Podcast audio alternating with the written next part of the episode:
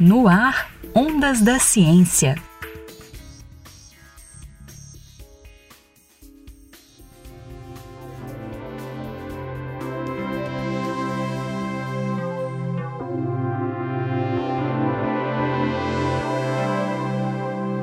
Computadores, aparelhos de TV, de som, celulares e diversos outros dispositivos eletrônicos são substituídos e jogados fora, aos montes. O lixo eletrônico é um problema mundial. Cresce a produção, o consumo e, consequentemente, o acúmulo de resíduos desse tipo de produto. Ainda por cima, o descarte incorreto de eletrônicos pode representar graves riscos ambientais. Muitos equipamentos possuem, por exemplo, metais pesados em sua composição, como o mercúrio, o cádmio e o chumbo. Eles têm o potencial de contaminar o solo, o lençol freático e trazer problemas ecológicos e de saúde.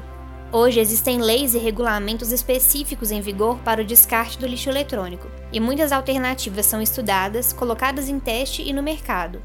O Fórum Econômico Mundial, esse ano, eles se reuniram para tratar sobre o lixo eletrônico, porque o lixo eletrônico vai representar uma ameaça no ano de 2060 porque vai atingir o seu estado mais grave. Porque nós temos uma projeção que de 2018 para 2020 vão ser 50 milhões de toneladas de lixo eletrônico gerados por ano.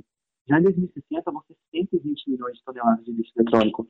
E a quantidade de material básico que você vai gastar para produzir os seus produtos, ela vai ser duas vezes maior. Então você vai gastar duas vezes mais água, duas vezes mais metais. Então se você não aplicar a logística reversa e a economia circular, você não vai conseguir é, conter isso. Natan Ribeiro da Cunha Azevedo é estudante de Engenharia de Controle e Automação no Inatel, o Instituto Nacional de Telecomunicações.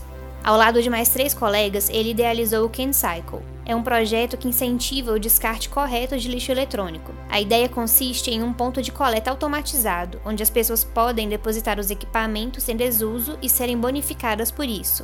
O CanCycle é um ponto de coleta automatizado de lixo eletrônico com venda reversa. As máquinas de venda reversa elas são muito famosas na Europa. Então, você tem em vários países, vários centros globais, máquinas de reciclagem de latas de alumínio são as mais famosas. Inclusive, em algumas cidades aqui do Brasil existem essas máquinas. Porém, uma máquina que recicla lixo eletrônico, ela só existe nos Estados Unidos. E mesmo assim é uma máquina muito cara. Para isso, nós desenvolvemos uma máquina focada em países emergentes. A ideia é que com o CanCycle, os materiais serão analisados e, de acordo com seu valor agregado, revertidos em créditos para os usuários. Esses créditos poderão ser descontados na conta de energia, transferidos para um banco ou até mesmo doados para uma instituição de caridade. Aqui em Santa Rita nós temos a Casa Viva, que faz um baita de um trabalho com lixo eletrônico e eles revertem o, lixo, o que eles ganham com lixo eletrônico para instituições de caridade também. Aqui isso existe e é bastante procurado pelas empresas locais. O que não existe é um ponto como esse, onde as pessoas possam passar durante o seu dia a dia e descartar o seu lixo de maneira consciente elas precisam ir em campanhas de arrecadação de lixo eletrônico da Casa Viva para descartar o seu lixo. A lógica do projeto tem como base princípios da economia circular. O nosso projeto pega o lixo eletrônico e possibilita é, que ele seja reformado, que no caso foca em lixo eletrônico de pequeno e médio porte, são celulares e tablets, e ele seja colocado de volta na linha de produção através da reciclagem, ou ele pode ser vendido para ser utilizado por outra pessoa. E o mercado de celulares usados ele cresce 6% ao ano é muito parecido com o mercado de carros. O preço dos celulares novos, eles inflacionam todos os anos e o, o mercado de usados aumenta consequentemente. O CanCycle é um dos produtos apresentados na 38ª edição da Feira Tecnológica do Inatel, a FETIM. Outro projeto que dialoga com o de Natan Azevedo é o Desestoca. Criado pela aluna Stephanie Rodrigues Lau, do curso de Engenharia de Controle e Automação, é uma plataforma para troca de materiais e componentes para o setor industrial. Essa ferramenta foi pensada para a realidade do Vale da Eletrônica, onde as empresas muitas vezes descartam materiais que estão em desuso, mas ainda em bom estado. Só para você ter uma ideia, na nossa pesquisa, a gente conseguiu relatos que o estoque total de uma empresa de uma indústria de eletrônicos pode ter de estoque obsoleto praticamente de 15 a 30% do seu total. Então é um valor razoavelmente grande. A ideia é utilizar, é, reutilizar o material que já foi produzido, o material que já está pronto para uso, ao invés de ter que produzir novamente esse material que na verdade ele já está já está feito, ele já existe, entendeu?